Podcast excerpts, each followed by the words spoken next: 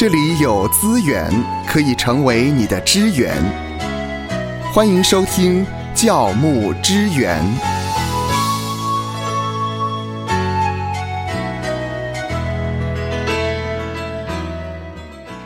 年来，诈骗事件频传，在教会当中，我们也遇到弟兄姐妹也遇上了诈骗。这个诈骗集团呢，真的是很可恶，不仅呢骗人了感情，也把人的这个钱财呢给骗走。芳华关心的一个单亲姐妹，她很辛苦经营牛肉面店，一碗一碗的积攒了一些钱，可是没想到后来呢，被诈骗集团呢给骗走了。更可怕的是呢，他在这个过程当中，为了所谓的投资，他还向他的亲朋好友借钱，所以呢，他现在是负债的，慢慢慢慢的还债。这听起来真的是令人相当的遗憾呢。可是这样的事情呢，却是常常在上演的。没错。诈骗事件哈一直都层出不穷，但是去年暑假刚好出现一则新闻，引起了一个很大的关注，就是警方在机场呢拦截到了一名称说要去柬埔寨工作的男子。那他说呢，受到女教友的一个邀请，要到柬埔寨去工作，还买给他单程的机票，认为这个是上帝最好的安排，所以他就不顾家人的反对。呃，仍然决定要前往柬埔寨去工作。那警方呢，因为知道这件事情，就极力劝阻，并且拿出新闻报道影片，告诉他说：“啊，不要去啊，这是诈骗呢，嗯，这并不是什么人生好机会啊，你们的上帝不会这样待你们的。”嗯嗯。那随着柬埔寨的这种诈骗案呢，如滚雪球，打着说你们是基督徒，这里也需要你们来这里传福音的这样的口号。同样发生在柬埔寨，当然还有更惨绝人寰的一些诈骗事件。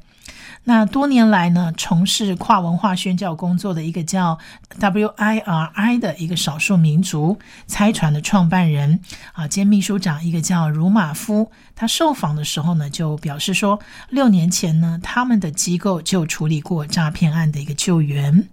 当时呢，对方是用服饰的名义提供免费的住宿，还可以传福音。嗯，那就有三十一位少数民族童工的孩子亲戚都接到这个信息，以为是真的，他们就被骗到了缅北的果敢跟佤邦的地区，没想到一到当地呢，就下落不明了。那 WIRI 呢？得知后呢，就展开救援了。经过半年，透过当地有利的人士交付了一些赎金，才把当中的六个人营救回来。而其他呢，有的人是被卖了，或者是更可怜的是器官被摘除，所以命丧异乡的。啊，真的是好可怕呀！是的，没错。那被救的孩子就说呢，里面还有台湾人，因为欠钱了，跟着诈骗集团就一起打电话诈骗台湾人的同胞过去，免费接待他们到当地去赌博。另外还有来自台湾的一些不法人士跟当地的集团勾结。如果说有人在赌场输钱欠债，就被留在赌场，被迫从事电话的诈骗。那佤邦跟果敢呢，就是属于缅甸军政府管辖的赌场背后呢，听说是黑道跟军政府在掌控的。好，这个是一个蛮大的一个事件。嗯，那另外还有一则涉及金钱较大额的一个诈骗事件，其实在八年前左右也发生在教会界里头，也引起了不小的关注哦。手机业界呢，有一位大佬呢，他被美国教会的一个分会长老，他用了非常缜密的一个技巧，骗走了大约五千万的人民币。哇哦！那聪明的这个业界的这个大佬呢，啊，也被骗，可见诈骗技巧是多么的无孔不入。那人心的邪恶呢，即便是有躲藏在一个外观是信仰的世界里面，但总有一天呢，它也会暴露出来。我知道每一次夏乐老师呢在谈一些事件的时候，总是会引用圣经的例子。在圣经里面也有诈骗的事件吗？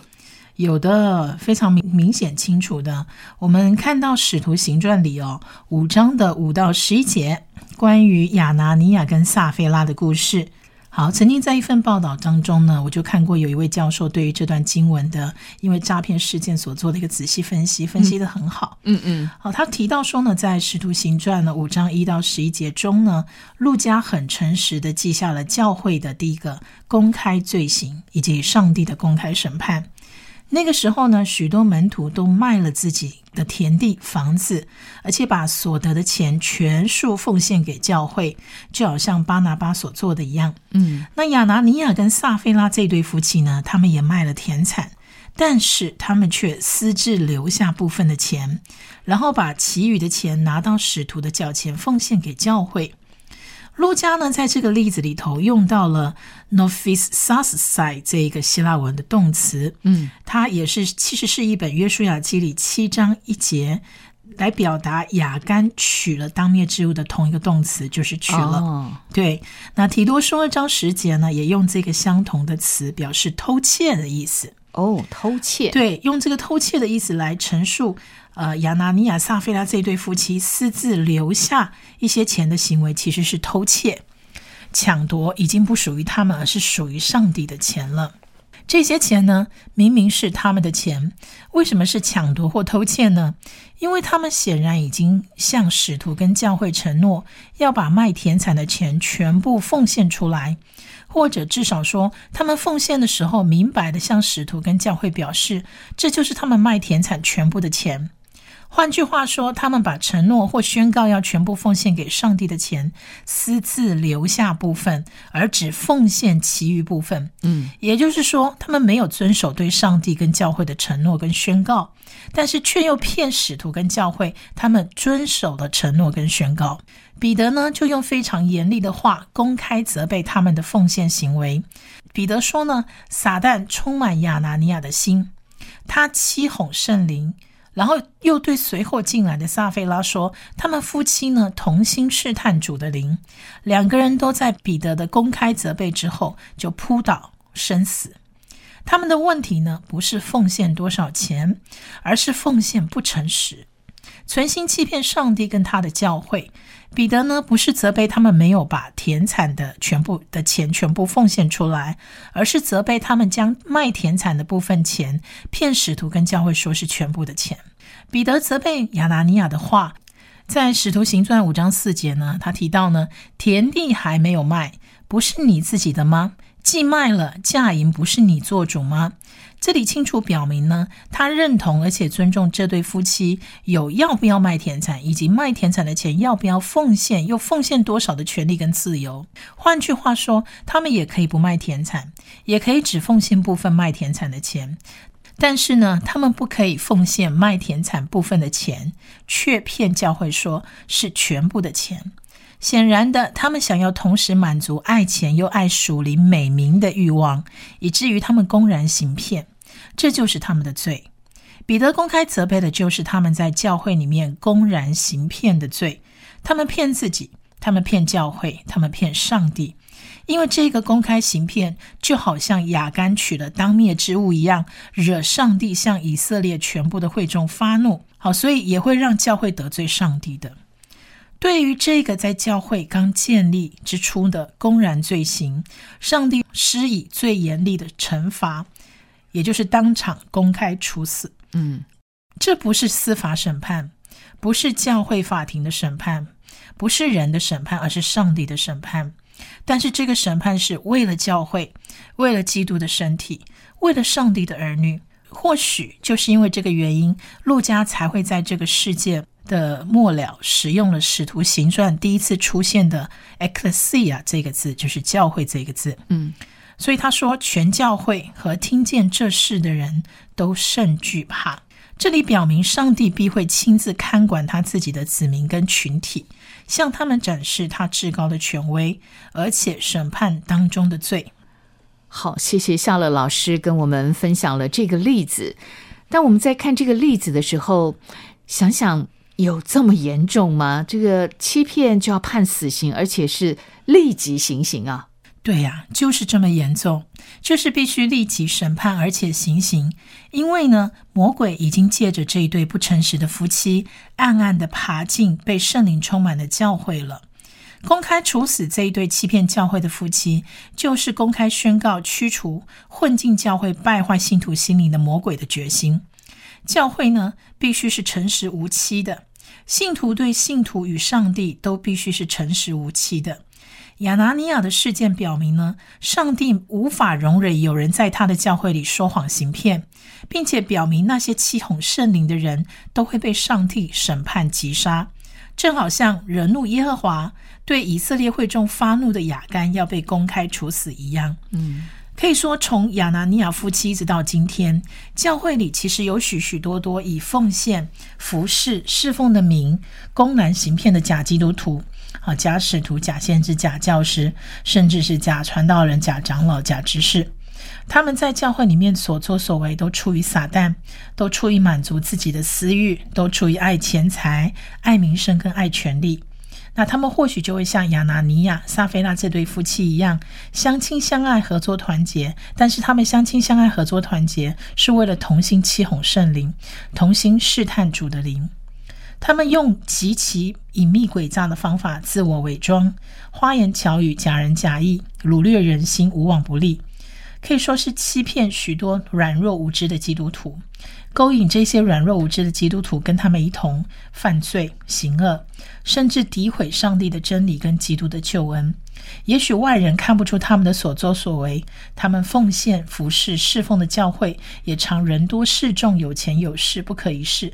但是真正敬畏上帝、忠于基督、说真话、讲真理的人，不但无法在他们当中立足，还会被他们恶意排挤。毁谤、攻击、逼迫，以至于教会可能会堕落成人，形同废墟。是，好，我们看到了这样的一个诈骗事件，这样的一个欺哄圣灵的事情，在教会里面，神是以严厉的刑罚来处置，我们不得不小心啊。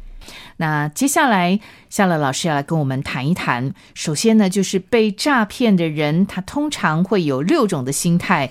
也许我们也可以通过这样的一个分享呢，教导我们的弟兄姐妹。是的，被诈骗者呢，通常会有的六种心态。比如说，第一种贪财的心理啊，顾名思义，就是利用民众爱钱、贪财、贪小便宜的那种心态。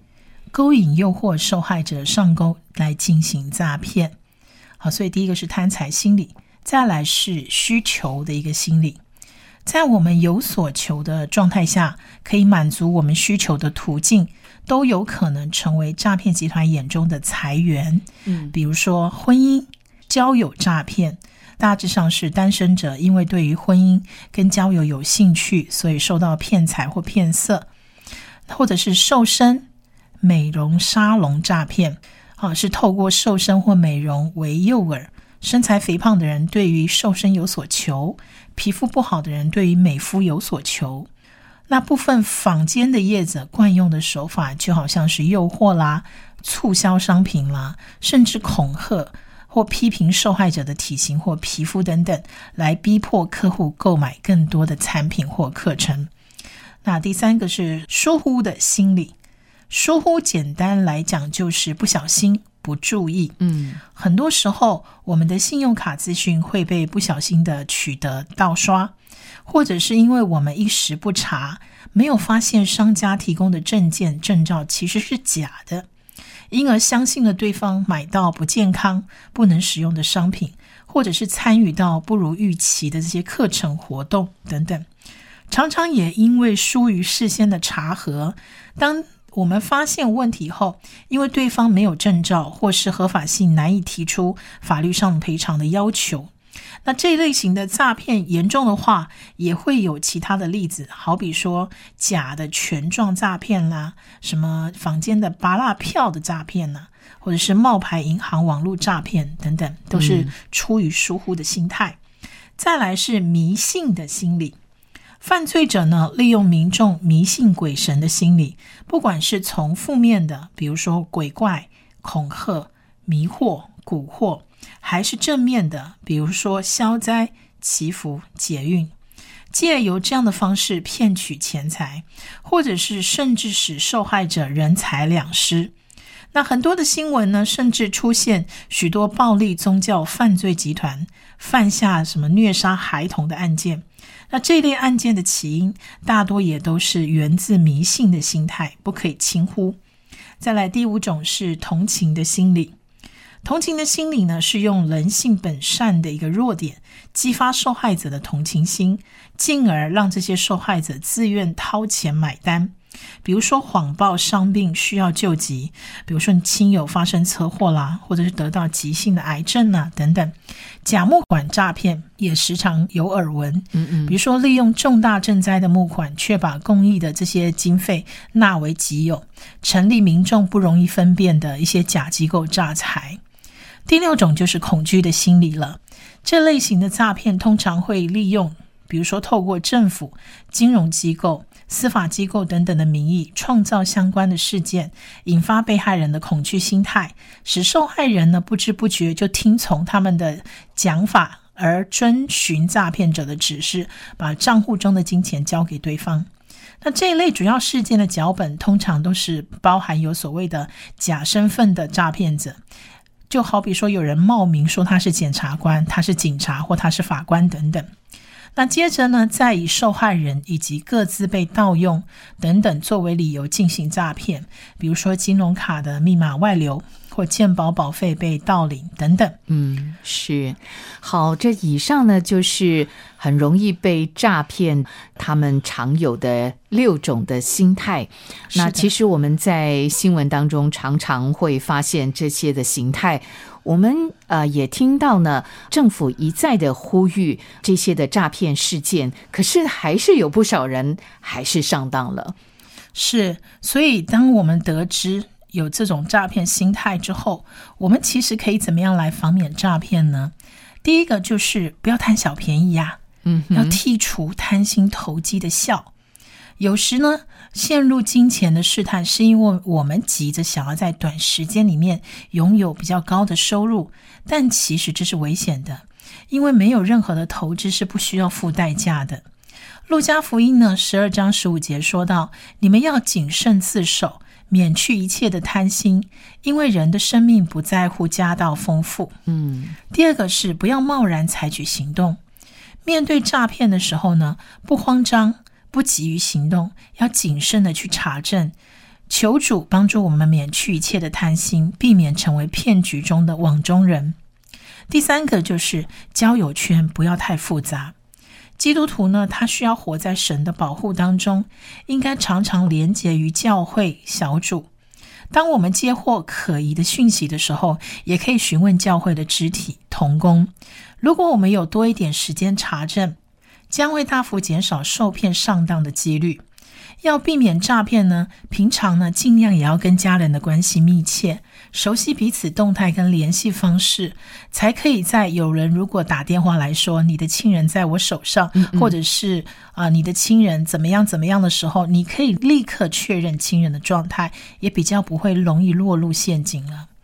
第四个是要多关心时事，为什么容易上当受骗？因为太少关心社会问题了。教会不能不关心属世的事。有些基督徒可能花大把的时间灵修，却很少关心社会问题，以至于生活历练其实不够。就如诈骗这个社会现象，如果缺乏了解跟回应的话，即便你信主很久，一旦碰到，你也不知道要怎么分辨，要怎么应对。部分的基督徒可能觉得世界不好，所以他很少花时间去了解社会的问题。但是呢，太少关注社会正在发生的事情，也失落了跟社会对话的能力。最后一个是教会的财务呢，尽量归给专门人员、专业人员来管理，比如说会计师、教牧同工，应该远离教会财务的这些试探。很多教会的诈骗事件都涉及不少教牧的人员，这本身就是危险的。因为教牧人员呢，不应该亲自碰触教会财务这一块，以免呢啊进入一个试探，至少也可以进一步防免教会内人员的一个诈骗事件。嗯，谢谢夏乐老师提供了我们几点如何防范诈骗事件。这几点呢，其实也是可以让我们不断的来醒思我们的心态，同时呢，我们也可以教导弟兄姐妹，当遇到这样的事件的时候，我们如何的来避免。愿神赐福收听节目的你，就让这一次的教牧支援。成为你侍奉的资源。